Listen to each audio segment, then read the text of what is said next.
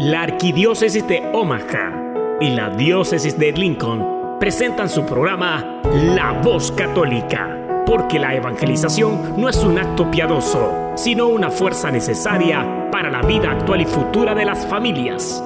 Te invitamos desde ya a escuchar tu programa La Voz Católica.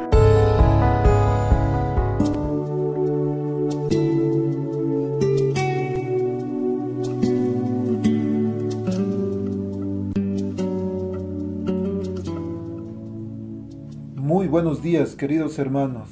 Un gusto saludarlos en esta mañana, dominguito, 8 de marzo, día domingo, día del Señor. Este día quiero iniciar el programa, como siempre presentándome, soy su servidor y hermano, diácono Gregorio Elizalde, pero me gustaría iniciar esta mañana con una lectura, permitiendo a Dios que nos hable una lectura del libro del Génesis que en todas en toda la iglesia católica en el mundo hoy se lee esta lectura. Es del libro del Génesis capítulo 12, porque va dedicada a ti, querido hermano, hermana, que me estás escuchando, y a todas las personas que en algún momento tuvieron que dejar su patria para irse a otro lugar. Dice así, Génesis 12 del 1 al 4. En aquellos días dijo el Señor a Abraham, deja tu país, a tu parentela y la casa de tu padre, para ir a la tierra que yo te mostraré. Haré nacer de ti un gran pueblo y te bendeciré. Engrandeceré tu nombre y tú mismo serás una bendición. Bendeciré a los que te bendigan, maldeciré a los que te maldigan. En ti serán bendecidos todos los pueblos de la tierra. Abraham partió como se lo había ordenado el Señor. Amado Padre, en esta mañana hermosa que nos regalas, quiero poner en tus manos todas las personas que nos están escuchando en este momento, a través del radio en vivo, a través de los que nos escucharán en, en el podcast, en Facebook, Amado Padre, especialmente aquellos que han dejado su país, han dejado su pueblo, han dejado su hogar hace no sé cuánto tiempo, buscando una vida mejor para ellos mismos, para sus hijos, y han llegado a este país y se han sentido solos. Algunos incluso se han alejado de ti. Pero hoy quieres utilizar este programa para llamarlos una vez más para hacerles sentir tu amor, tu paz, pero sobre todo tu misericordia. Que ellos recuerden que tú estás con ellos siempre, amado Padre, que estás en sus corazones, en sus hogares, en sus familias, en sus trabajos, en sus ministerios. No importa dónde estén, Padre, que recuerden que tú estás con ellos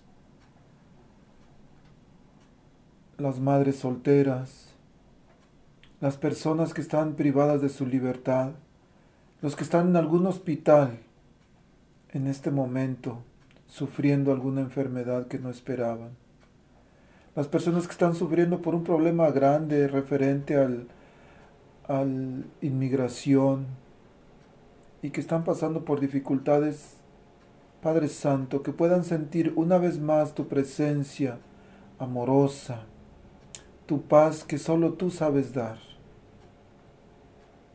Son tus hijos, Padre Santo, y tú cuidas de todos, y sabemos que tú nunca nos desamparas a nadie. Gracias, Padre, no porque nosotros lo merezcamos, sino porque tú eres bueno. Y alabamos tu nombre y lo bendecimos, y te damos gracias, porque tú eres bueno, porque tú eres amoroso, porque tú eres misericordioso. Gracias, Padre. Amén. Queridos hermanos, pues esta mañana es una gran alegría poder estar aquí con ustedes, especialmente con la satisfacción de poder encontrar en Dios nuestro refugio, porque Él es nuestra fortaleza, Él siempre está de nuestro lado. Y bueno, esta mañana, este programa de hoy, queremos dedicarlo a todos ustedes, ustedes que son de otra patria, ustedes que como yo vinimos buscando un futuro mejor para nosotros mismos y para nuestros hijos. Hoy vamos a tener unos dos cantos sobre el llamado y hoy vamos a tener un, un testimonio de una persona muy especial. Muchos conocen a la hermana Sor Clara que está en la parroquia de San Pedro. Algunos no la conocen, pero pocos conocemos lo que ella ha sufrido, lo que ha pasado, sus luchas que ha tenido que superar para poder ser lo que es una monjita de más de 25 años de servicio, de entrega a Dios. Entonces vamos a comenzar con un canto que se llama Pescador.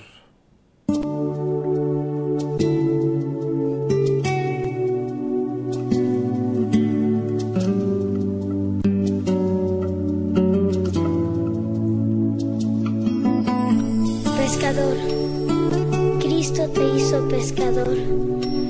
Indícanos dónde encontrarlo para ser con Él felices como tú. Voy navegando sin timón. En mar abierto me abandona la razón. Apenas si sobrevivo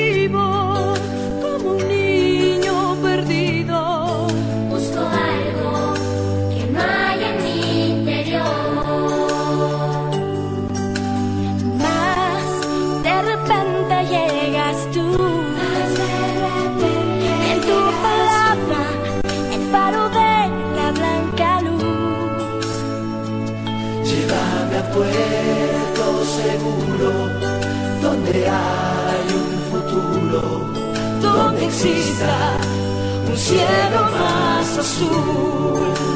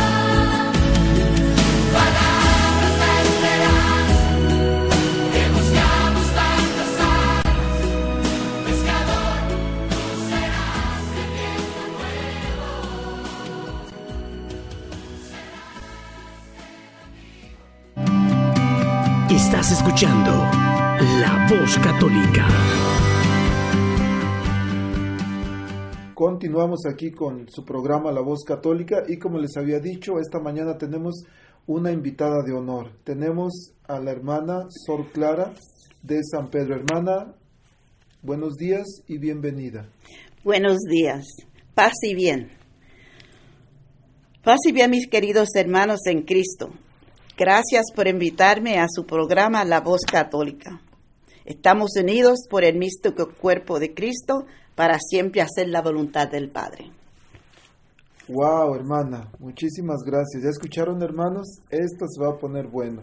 Hoy tenemos aquí a nuestra hermana y ella nos va a platicar un poquito de su vida, de su servicio para Dios en esta vocación que, que ella recibió, este llamado que ella sintió. Pero hermana, ¿por qué no empezamos si nos habla usted un poquito de su origen? Sabemos que es, parece que es mexicana, ¿no? Porque come mucho chile. ¿Por qué no nos platica usted un poquito sobre su origen? Muy bien, pero chile no, ¿eh? porque no me gusta el chile, está muy picoso. Y en mi país, pues casi no se come chile. Bueno, yo, mi nombre, pues es Sor Clara María de la Eucaristía. Eh, nací en Fajardo, Puerto Rico. Ah, soy boricua. Ah, soy de la Isla del Encanto. Inmigré a Estados Unidos cuando tenía cinco años. Y cuando nací, mi mamá eh, era de pequeña estatura y tuvieron que hospitalizarla. Y ella cuando me fue a tener dice que vio un ángel. Y de hecho, el nombre que me pusieron era Nélida. Y Nélida significa ángel. Y mi mamá en ese momento me ofreció a Dios. Hermana, bueno, muchos aquí en Omaha la conocen porque usted está en la parroquia de San Pedro y parece que lleva como 10 años o más, ¿no? Pero usted lleva muchos años más como religiosa. Platíquenos un poquito cuánto lleva en San Pedro, dónde estuvo antes de estar en San Pedro, para que conozcamos un poquito más. Queremos saber, hoy estamos aquí para escanearla, hermana. Bueno, yo llevo eh, 26 años de vida religiosa. De hecho, yo entré al convento cuando yo tenía 15 años. Si me hubiera perseverado, ya hubiera tenido ya más de 50 años como vida religiosa. Wow. Pero el destino no fue así. Pero yo siempre he amado y he querido seguir la voz del Espíritu Santo en mi vida y dejarme guiar por Él. Porque yo desde pequeña, como a los siete años, sentí ese llamado y no sabía lo que era una vida religiosa. Pero sí vi una hermana y cuando la vi, aún siendo pequeña, me impactó y dije, quiero ser como ella. Hermana, dice usted que si hubiera iniciado desde chica, ya llevara más de 50 años como religiosa. Dice que lleva veintitantos años. Quiere decir que cuando usted de alguna manera profesó sus votos, ya era grande, digamos. Sí. Pero qué hace, y es usted aparte profesionista, ¿no? Sí. Ahorita nos va a explicar qué, cuál era su profesión.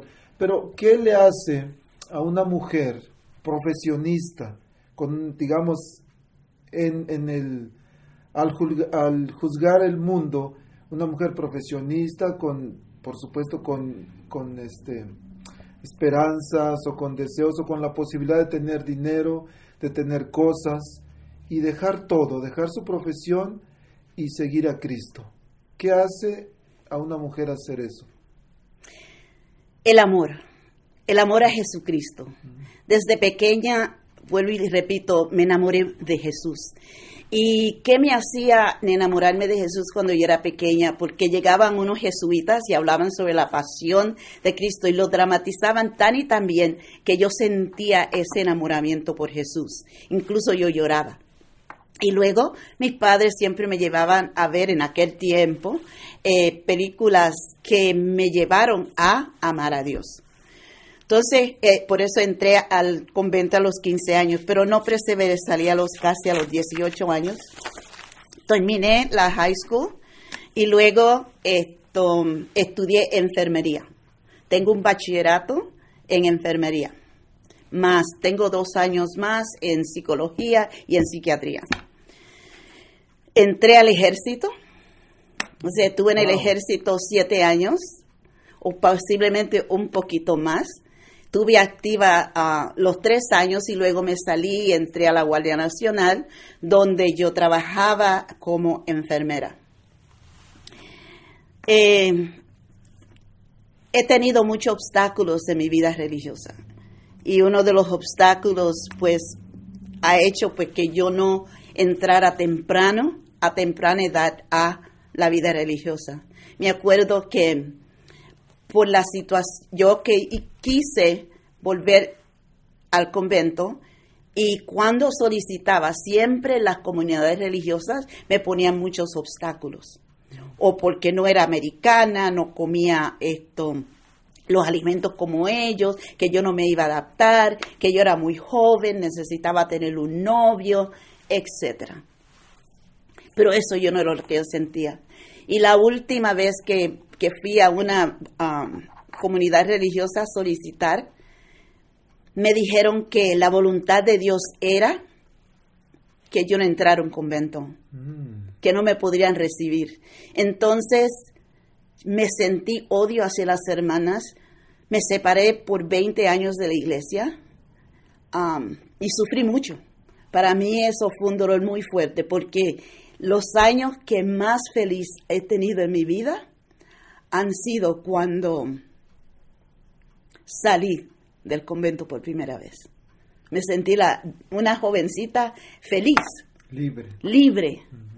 Y simplemente por un pequeño acto de desobediencia, que nadie me dijo lo que era desobediencia, apenas tenía 16 años en ese entonces, pero me sacaron. Y para mí, pues yo la asociaba pues, pues con racismo, ¿no? Porque era una comunidad polaca. Pues dándole más adelante a la, historia, pues como les dije, entré al ejército, salí del ejército y teniendo eso que no quería volver más a la iglesia, que no quería saber de las monjas, pero aún así tenía ese amor por mi Dios, por Jesús. Quería servirle, entregar mi vida completamente a Él. Y por eso siempre digo que la voz del Espíritu te guía y te lleva y hay que seguirlo. Y entonces, un día me fui para Puerto Rico y me encontré con una señora que me preguntó, oye, ¿por qué tú no vas a la iglesia? Y le dije, porque yo quiero ser religiosa y me dice que Dios a mí no me quiere. Y ella me dijo, ¿quién te dijo eso? Y le dije, pues las comunidades que yo he ido. Me dice que la voluntad de Dios es que yo entre a un convento, que yo no tengo vocación. Y me dijo la señora, la voz de Dios es distinta a los hombres. Lo que dicen los hombres no siempre es lo que quiere Dios. Claro. ¿Por qué tú no vas y haces un retiro y luego responde? Y sí le hice caso a la señora y fui y hice un retiro. Y en ese retiro oí la voz de Dios. Y me dijo, Nélida. Hablé con el sacerdote y el sacerdote le, le conté un poquito sobre mí y me dijo, la próxima vez que yo te vea, te quiero ver vestida de religiosa. Y de hecho fue como a los dos o tres meses entré en una comunidad religiosa que se llamaba las Benedictinas. Con las Benedictinas duré dos años, entré al noviciado, pero ¡ah! otra vez volví y, y- y no pudo ser. Wow. Por hacer un acto de caridad, pues tuve que salir.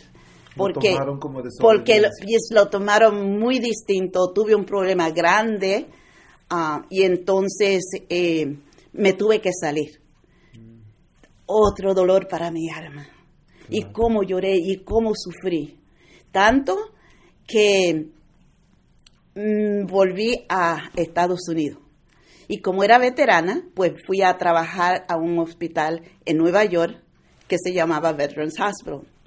Ahí también tuve dos años. Y en el hospital me encontraba que me decía, oye, pues usted puede ser misionera, que es cierto. Y luego fui y visité un convento. Y en ese convento eh, yo veía que esas hermanas pues como que no estaban bien. y fui, solicité a dos y tres conventos, pero no.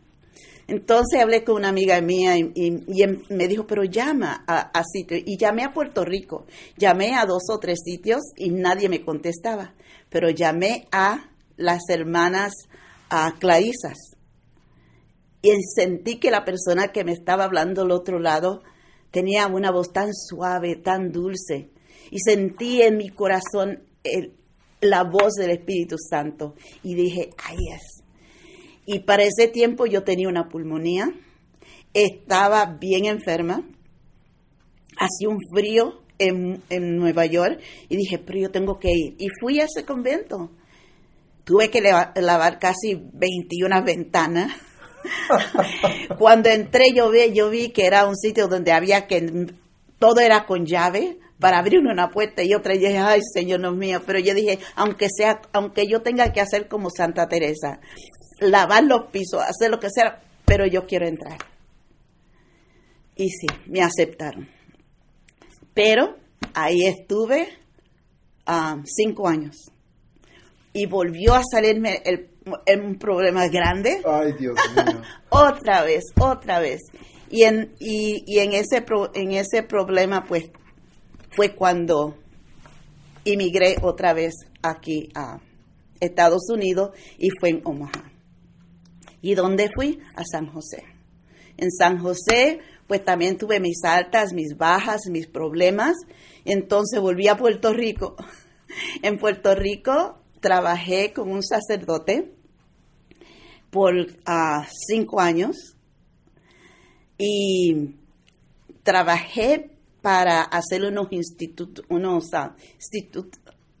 la- las- las reglas de ah, Estatutos. unos estatutos um, para, para la vida religiosa. Un sacerdote me ayudó y solicité poder fundar. En ese tiempo, pues Lourdes estaba conmigo y entre las dos hicimos la fundación. Y con ayuda de una hermana pudimos hacer todos los estatutos y todo quedó bien. Pero como vivíamos en una parroquia, pues ya nos teníamos que mudar de la parroquia, pero no encontrábamos casa, no había terrenos, no había nada que nos ayudara a establecer nuestra fundación. Y por lo tanto, volvimos a Estados Unidos, a Omaha. Otra vez fui a San José, otra vez tuve problemas. Entonces, esta vez dije no.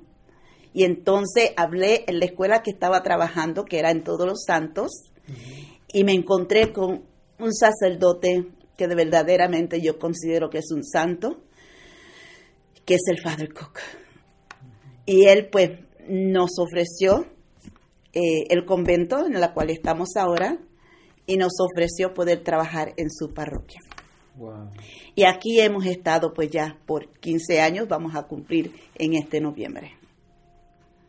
Y eso pues, les cuento esto porque la vida religiosa pues tiene sus altas, sus bajas, eh, hay lágrimas, hay sufrimientos, tristeza, pero esa es nuestra vida. Hay que sufrir para poder llegar a la eternidad y sufrir con alegría y siempre atada de la mano de Dios. Y yo cuando hice mi entrega la hice completamente a Dios. Yo entregué toda mi vida a Dios.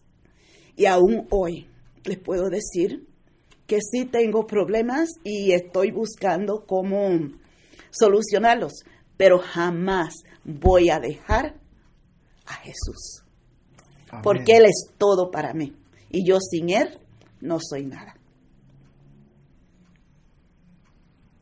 Ojalá y estas palabras pudieran resonar en nuestras conciencias, en nuestros corazones. Hermana, ha tocado unas partes muy sensibles de mi corazón y pienso que y de mi conciencia y pienso que esto le sucede a muchas personas en este momento que nos están escuchando en la iglesia. Personas que se han sentido a veces rechazadas cuando ellos quieren hacer algo, tienen el, el deseo, tienen, sienten el llamado a hacer algo y cuando van a la iglesia a comentar, a exponer lo que ellos, lo que ellos quieren hacer, se encuentran con un bombero. Un bombero que les apaga sus sueños, un bombero que les apaga sus ideas, sus ilusiones, y de repente dicen, bueno, entonces no es de Dios. A mí me sucedió en mi llamado al diaconado, las personas que yo creí que me iban a apoyar son las que me dijeron, no, no, no, no, no, tú no necesitas eso para nada. Pero, hermana, siendo rechazada, 20 años sin ir a la iglesia. Y hay mucha gente que en estos momentos está en esa situación, que porque algún sacerdote, que porque alguna monja, algún diácono, algún obispo, algún líder en la comunidad les hizo algo que les dolió y se han alejado.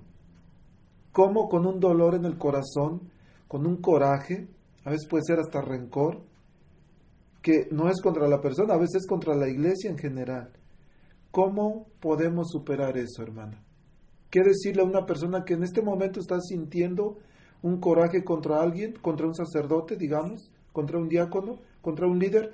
Pero no es contra el líder, es contra la iglesia, porque ha dejado de ir a la iglesia. ¿Qué le podemos sugerir, hermana? ¿Qué puede hacer esa persona? Lo más importante en la vida es buscar a Dios. Dios es el que nos va a solucionar nuestros problemas. La adoración al Santísimo, ir al Santísimo, hablar con Dios, entregar tu vida a Dios, ofrecer tus sufrimientos a Dios. Porque a pesar de que yo dije que tuve 20 años fuera de la iglesia, yo todos los Viernes Santos iba a llorar ante el crucifijo, ante Dios. Y le, y, le, y le decía, pero ¿por qué Dios? Si tú sabes que te amo, tú sabes que te quiero servir, ¿por qué? Pero yo creo que a veces hay pruebas en la vida que hay que pasar. Y verdaderamente yo tuve que probarle a Jesús que yo lo amaba y que yo lo quería seguir.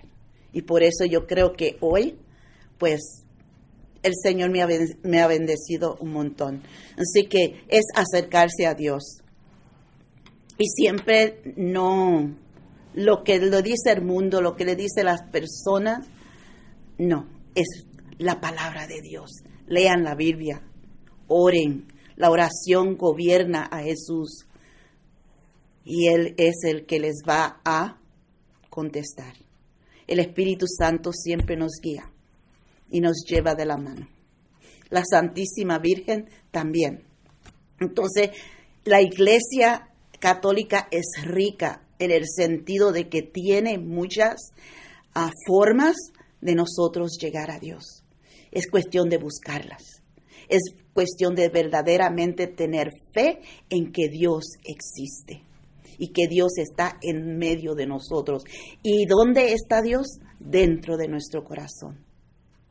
Entonces yo les apoyo. Y Yo creo también que por eso es que no hay muchas vocaciones entre los jóvenes, porque sienten mucho miedo y nadie es que los apoye. Y entonces la- siempre oyen, ay, mira, no te puedes casar, no puedes tener. Y yo, ay, por eso me dicen madre. Donde quiera, madre, madre. Apenas salgo de, de- la misa y ya 10 y 5 personas, madre, madre, ¿verdad? Entonces, pues soy madre y soy madre de muchos, ¿no? Y, los consejos, les ayudo hasta donde yo puedo. Entonces, no es en realidad. Y yo, en este momento, les voy a decir a las jóvenes que cuando tienen ese doble vocación de matrimonio o vida religiosa, vayan primero a la vida conventual. Entren a un convento. Prueben. Porque si no es para ustedes, ya el Señor se los va a dejar saber y salen más enriquecidas Y convencidas. y convencidas. Y luego se casan y van a hacer bien. Pero si se casan, ya no hay alternativa. Sí, ya no pueden. Ya no, ya no se puede. Entonces, pues, eh, es más fácil. Y así, pues, uno eh, encuentra, pues, la respuesta que uno está buscando. Aunque me imagino que por ahí hay algunas casadas que cuando se enojan con el marido dicen, me voy a ir al convento. Ese es mi verdadero llamado. Hermana, ha tocado usted una parte muy importante en la vida del cristiano. Usted dijo que toda nuestra vida a veces es de pruebas, es de problemas, es de dificultades, tanto en la vida religiosa, en el sacerdocio, en la vida matrimonial. Es una vida de pruebas que tenemos que ir superando cada día. ¿Cómo lo vamos a hacer? Usted acaba de dar la clave. Es llorarle a Jesús. Usted dice, me retiré de la iglesia, pero no me retiré de Jesús. Hermanos, hermanas que nos escuchan, posiblemente ustedes estén en este momento pasando en una situación parecida. Tal vez tengan algún problema, una dificultad, una prueba grande en este momento, no se olviden, no se olviden que el único que nos puede ayudar a superar cualquier problema, cualquier dificultad, por grande que sea, y está en su palabra, Éxodo 14, 14 dice, yo pelearé por ti. Entonces no tengan miedo, no importa el tamaño de la dificultad. Dios es más grande, Dios es más poderoso, pero tenemos que ir con Él. Tenemos que presentarnos ante Él y decirle, Señor Jesús, tú eres más grande que este problemita. Y sé que tú puedes ayudarme a superarlo de una manera que yo no, no veo por dónde, pero tú eres Dios y tú puedes hacerlo. El, hermano, algo que mencionó también muy importante es de que nuestra vida es de altas y bajas. Y dice San Agustín, el, perdón, San Ignacio de Loyola, donde en sus ejercicios espirituales habla de que tenemos tiempos de consolación y tenemos tiempos de desolación. Entonces, en los tiempos de consolación que posiblemente, queridos hermanos que nos escuchan, en este momento ustedes digan, no, eh, ahorita estoy bien, pero va a venir la prueba, va a venir el momento de desolación y ahorita es cuando debemos, debemos amarrarnos duro a la oración, especialmente estamos en tiempo de cuaresma. Y nos decía la hermana, tenemos que orar mucho, tenemos que escudriñar, leer las escrituras, pero lo más importante es estar en el círculo de gracia de Dios a través de la oración en este tiempo de cuaresma que nos invita a la iglesia precisamente a orar más, a ayunar y a darnos. Y cuando habla la iglesia de limosna, pensamos, pues bueno, voy a aventarle cinco dólares ahí en el canasto cuando normalmente doy un dólar. Pero es darnos a nosotros mismos también, es dar el tiempo a nuestra familia, es dar tiempo a Dios para orar, para leer las escrituras, para orar en familia. Entonces, qué importante esto lo que nos acaba de decir hermana. Estar en presencia de Él, buscarle a Él, que Él es el único que nos va a poder ayudar. Hermana, nos ha hablado un poquito sobre, sobre la dificultad que ha pasado, sobre todos los avatares que ha tenido que superar. Pero por supuesto que estos años, como religiosa, también han sido de mucha bendición. Háblenos un poquito de, lo bello que usted ha visto, lo bello que ha sentido en estos años de, de religiosa. Bueno, siempre le digo a las jóvenes, si algún día yo muero, aunque esto no es, así, pero es un dicho, eh, si algún día yo muero y tuviera que nacer, esta es la vida que quiero llevar. Quiero volver a ser religiosa. ¿Por qué? Porque en la vida religiosa lo tenemos todo. Todo en el sentido, pues se va a la misa, hay meditación, hay or- oración, esto se dice rosario. Siempre estamos unidos con Dios. Y tenemos algo hermoso y es que vivimos con Jesús sacramentado en nuestra comunidad, porque está la capilla, está Jesús sacramentado presente, y entonces e- esto nos hace feliz. Y también vivimos en comunión con otras hermanas que nos ayudan a santificarnos nuestras vidas. A veces nos hacen las vidas pesadas, pero esto es parte de la lucha hacia la, la eternidad, no la fraternidad. Entonces, pues es, es muy bonito.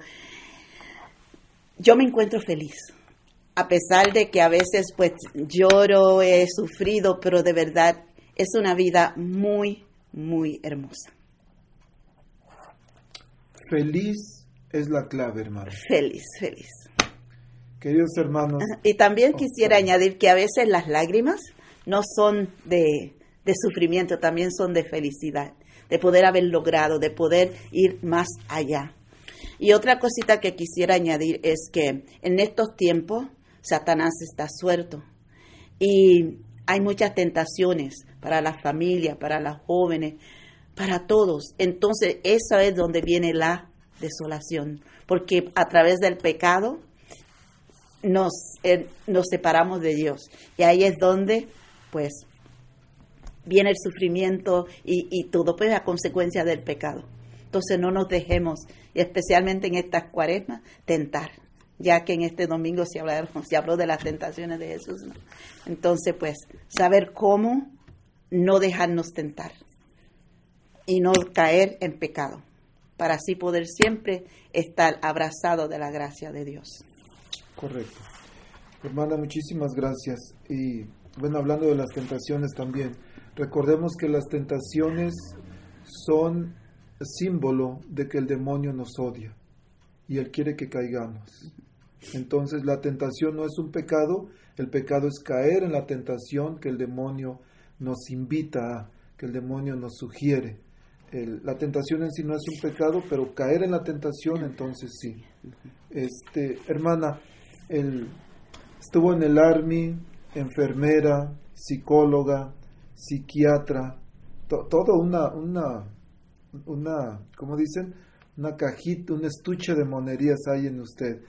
Pero me gustó mucho la parte que dice felicidad. Hay muchas vocaciones, hay muchos, hay muchos hombres que, te- que han tenido eh, la vocación al matrimonio, pero que no son felices, que, son, que están amargados, que están tristes, que están viviendo en soledad. ¿Por qué? No son felices por la ausencia de Dios en su corazón. Hay muchas mujeres que sintieron el llamado al matrimonio y no son felices. Están, a veces son humilladas, a veces son maltratadas, a veces se sienten utilizadas, pero también porque les falta algo. Les falta Dios en su vida. Que Dios es la alegría, es la felicidad. Un corazón que tiene a Jesús no puede estar triste, porque Jesús es la felicidad. Y es lo que yo veo en usted, hermana. Ha, ha pasado muchas cosas, es cierto, pero con Dios se puede todo y siempre la veo sonriendo, siempre alegre, a pesar, y todos tenemos dificultades, sea el- un sacerdote tiene dificultades, una hermana religiosa, un hermano, un diácono, un padre de familia, un esposo, cualquier persona, todos tenemos dificultades, pero si tenemos a Jesús, Lo tenemos todo. lo tenemos todo y no tenemos por qué preocuparnos. Mi madre siempre decía, hijo, para todo hay remedio, menos para la muerte. Mi madre falleció, ya no hubo remedio para eso. Y muchas veces esto, la razón por la cual no son felices en el matrimonio o en el estado de vida que escogieron fue porque no tomaron su tiempo para verdaderamente discernir cuál era su verdadera vocación. Y entonces, pues, no están en el sitio que tenían que estar. Si eras para ser religiosa y te casaste, no vas a ser feliz. Y ya cuando descubres eso, entonces tienes que buscar por dónde ser feliz, porque eso fue lo que es- es- uno escogió, ¿verdad? Pero es que hay que discernir, hay que tomar el tiempo, Señor, ¿qué quieres que yo haga? Si ya eh, el- nuestro destino ya está escrito, ya Dios tiene su plan para nosotros en nuestra vida. Entonces, si deseamos ya o escuchamos y sabemos lo que queremos en la vida, ir al Santísimo, orar y decirle, Señor, guíame, llévame a lo que verdaderamente tú quieres que yo haga, no lo que yo quiera. Entonces, es hacer la voluntad de Dios. El que hace la voluntad de Dios nunca falla. Hermana, acaba de mencionar algo muy importante, tiempo de discernimiento. Nuestros hijos, nuestros jóvenes en la actualidad no se dan el tiempo, porque nosotros como padres no les hemos enseñado a darse un tiempo para meditar, para discernir cuál es su verdadero llamado. Y jovencitas de 15, 16 años ya están embarazadas, jóvenes de 16 años ya embarazaron a la novia y no tuvieron el tiempo de discernir si realmente era su llamado al matrimonio. Entonces, qué importante, queridos radioescuchas, que podamos proveerles, que podamos enseñarles a nuestros hijos y nosotros mismos también, orar mucho por nuestros hijos, que ellos puedan descubrir a través del tiempo y, junto a Dios, por medio de la oración, de una vida sacramental, cuál es su verdadera vocación. Hay una, hay una falta de vocaciones en nuestra arquidiócesis y en el mundo en general. No es de que no haya, no es de que no haya vocación al sacerdocio, es que no hemos tomado el tiempo, la oportunidad para descubrirlas.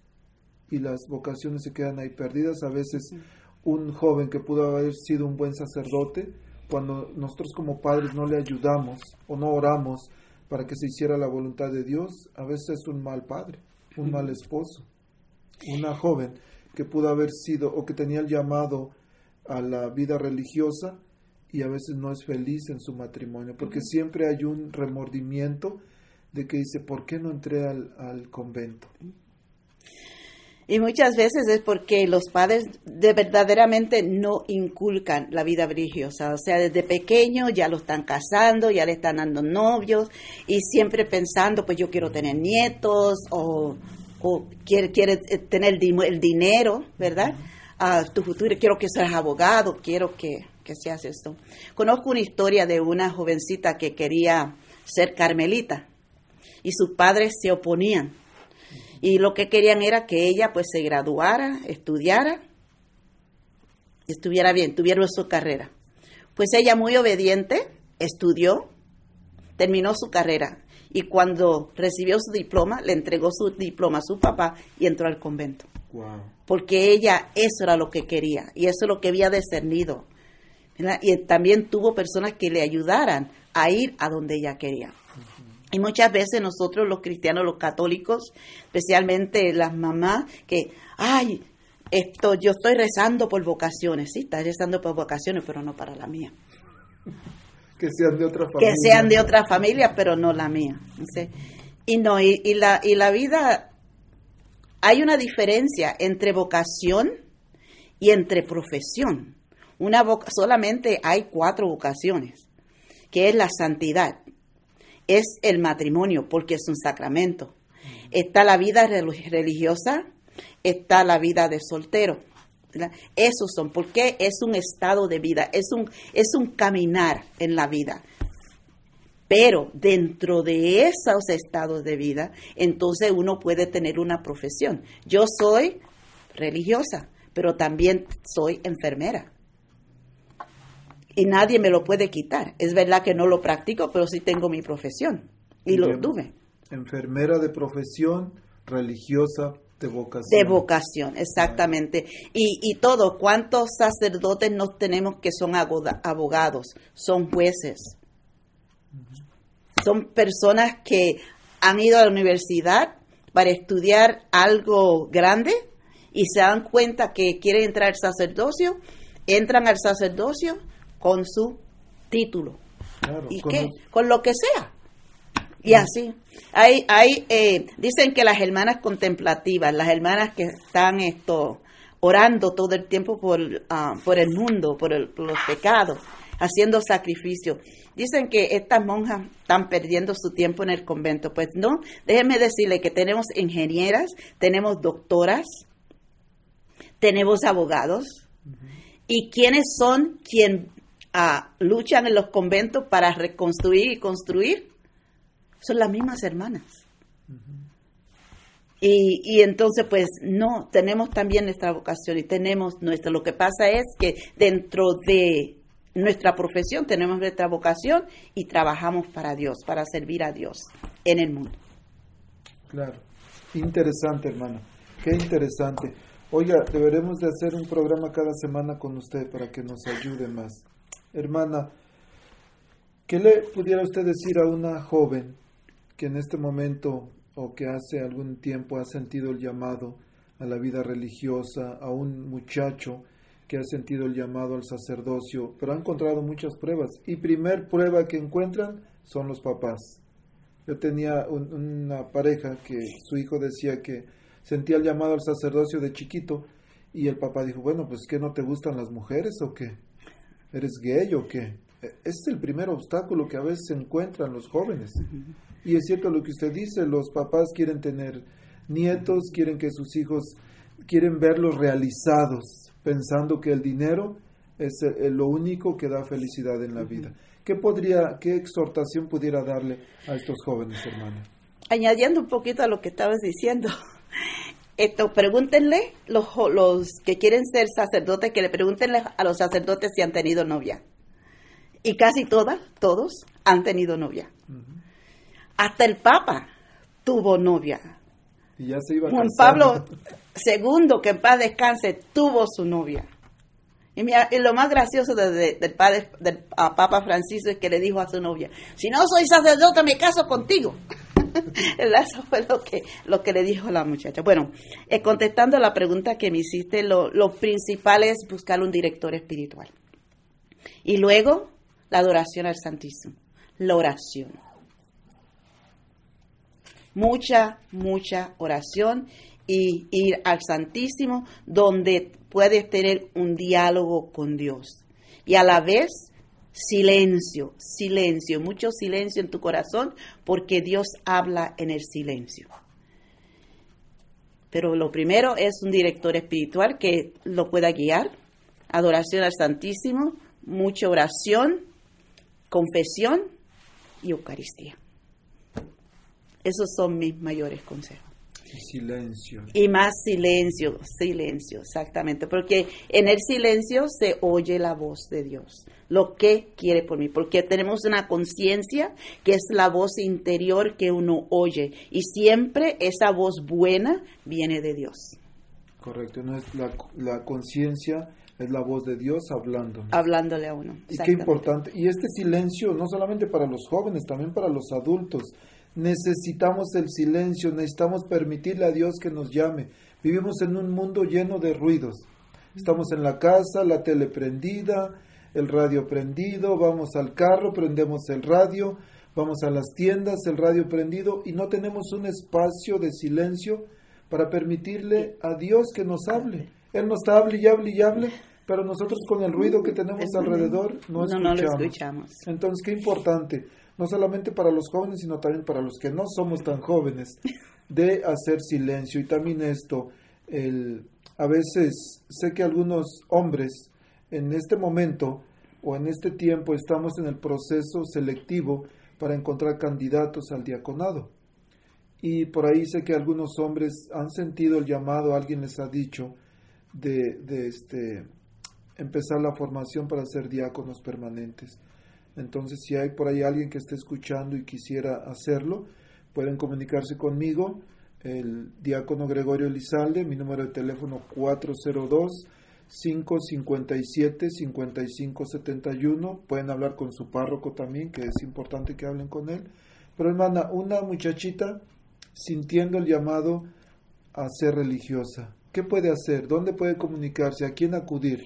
Por supuesto que director espiritual ya le habló, la oración, la adoración, el silencio, pero ¿a quién buscar? ¿Cómo encontrar a, a dónde recurrir? Lo más práctico es que en la comunidad donde uno está, en el pueblito que uno vive, siempre hay religiosas donde uno puede ir y visitar, hablar con ellas, tratar de visitarlas, buscar consejos de ellas. Por ejemplo, yo me siento no egoísta en vocaciones. Yo prefiero que una muchacha venga donde mí y se oriente conmigo y yo la voy a dirigir donde a lo que me dice yo le voy a decir si es contemplativa, si es de misión o si es de vida activa.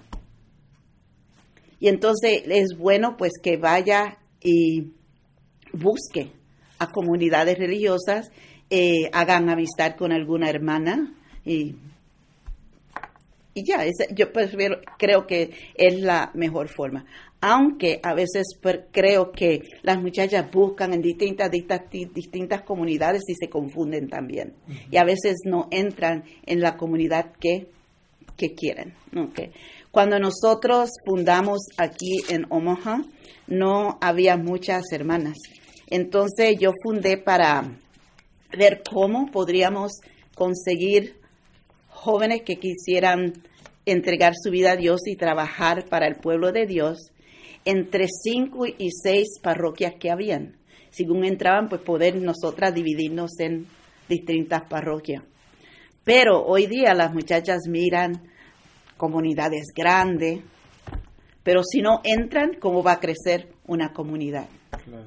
Y todas comunidades tienen diversas am, Carisma. Trabajos que pueden hacer. O sea, casi eh, todo es básico en la vida religiosa. O sea, toda comunidad va a ir a la misa, van a rezar, van a confesarse, van a tener el Santísimo en sus casas, todo. Lo básico, van a hacer meditación, leer la Biblia, todo lo que necesita ser un cristiano. Pero a pesar de eso, hay comunidades que son maestras, son trabajadoras sociales, son enfermeras. Entonces uno va a buscar donde más le guste, pero casi todas tienen lo mismo, o sea que no, no hay que ir a muchas para saber dónde yo me puedo ubicar. Ok, hermana. Pues bueno, el tiempo ya casi se nos acabó. Este, vamos a terminar, hermana. Nos, usted es fundadora también, pero nos- no nos ha dicho el nombre de su, de su orden. Vamos a terminar, nos dice el nombre de su orden y unas palabras de despedida para la gente que nos está escuchando. Y le agradezco muchísimo, hermana, que haya estado con nosotros esta mañana. Ha sido un un diálogo muy agradable, muy informativo y que apreciamos mucho. Pues ha sido un placer y un gusto estar aquí con ustedes esta mañana. De verdad que pues mm, me siento pues con una sonrisa grande, si me pudieran ver, ¿no? Pero siempre tengo una sonrisa, aunque esté triste, siempre tengo una sonrisa.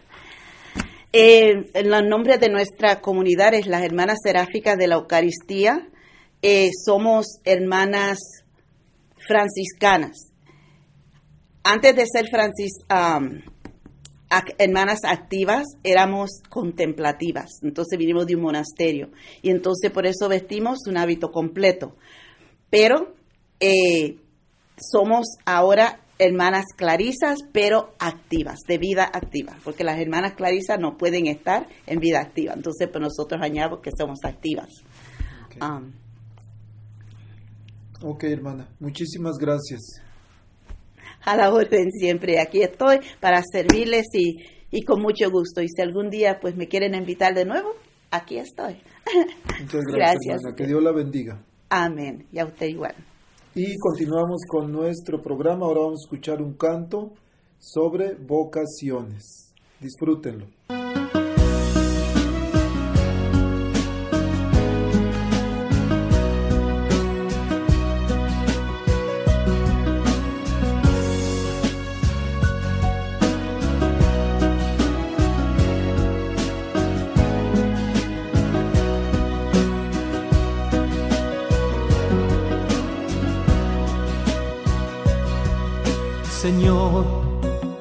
Toma mi vida nueva antes de que la espera desgaste años en mí.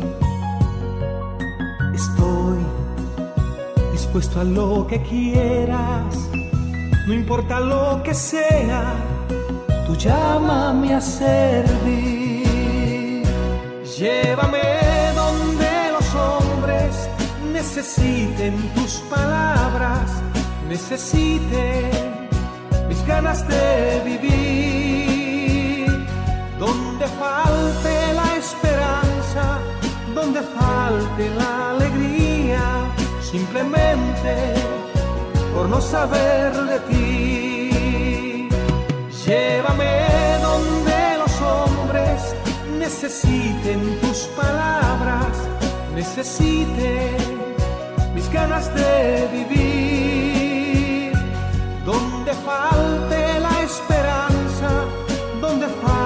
La alegría, simplemente por no saber de ti. Te doy mi corazón sincero para gritar sin miedo lo hermoso que es tu amor. Señor, tengo alma misionera, condúceme a la tierra que tenga sed de ti.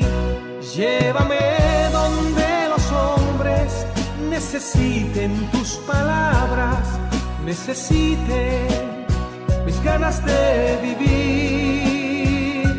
Donde falte la esperanza, donde falte la alegría, simplemente por no saber de ti.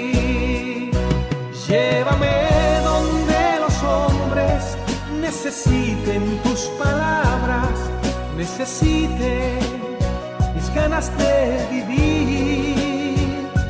Donde falte la esperanza, donde falte la alegría, simplemente por no saber de ti.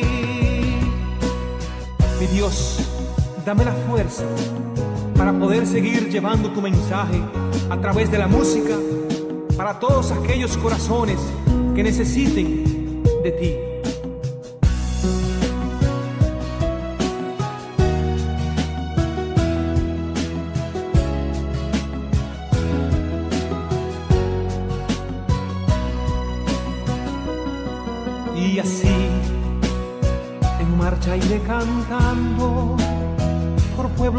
Predicando tu grandeza, Señor. Tendré mis brazos sin cansancio, tu historia entre mis labios, tu fuerza en la oración. Llévame donde los hombres necesiten tus palabras, necesiten mis ganas de falte la esperanza, donde falte la alegría, simplemente por no saber de ti. Llévame donde los hombres necesiten tus palabras, necesiten mis ganas de vivir. Donde falte la esperanza, donde falte la alegría, simplemente por no saber de ti. Simplemente por no saber de ti. Simplemente por no saber de ti.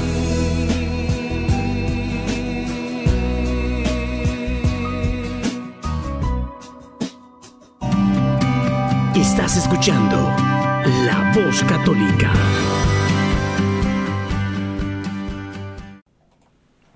Para reafirmar un poco sobre el llamado a los jóvenes, sobre la vocación, tenemos al padre Tomás Bonello que nos explica unas de las preguntas más frecuentes que los jóvenes se hacen.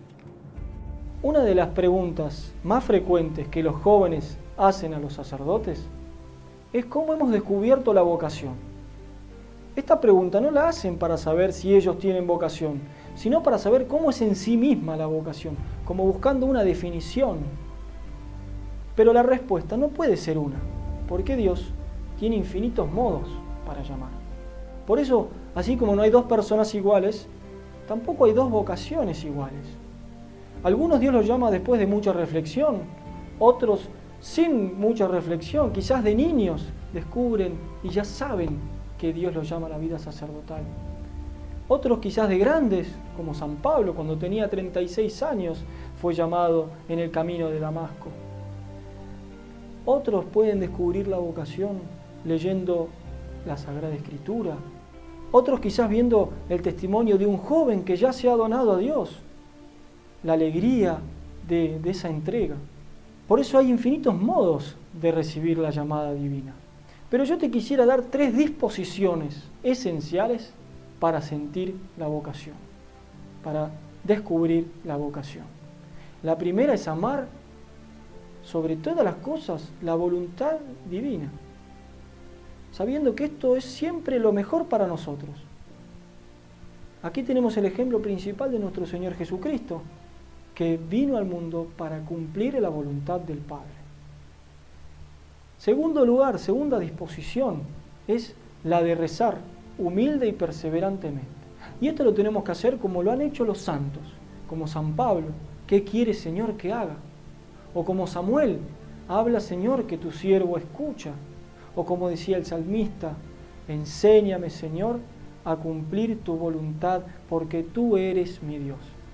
La tercera disposición que tienes que tener es la de examinarte interiormente, a ver si tienes el signo principal de la vocación, que es el fuerte deseo de dejar todo por Dios, de dejar todo para ganarlo todo. Y si tú has descubierto la llamada divina, recuerda las palabras de San Juan Pablo II. Al inicio de toda vocación, tenemos que tener la misma actitud de la Virgen Santísima en la Anunciación. Y tenemos que decir, he aquí el esclavo del Señor, hágase en mí según tu palabra. la Arquidiócesis de Omaha y la Diócesis de Lincoln presentaron su programa La Voz Católica, porque la evangelización no es un acto piadoso, sino una fuerza necesaria para la vida actual y futura de las familias. No olvides que el próximo domingo tienes una cita aquí en La Voz Católica, de 8 a 9 de la mañana por esta emisora.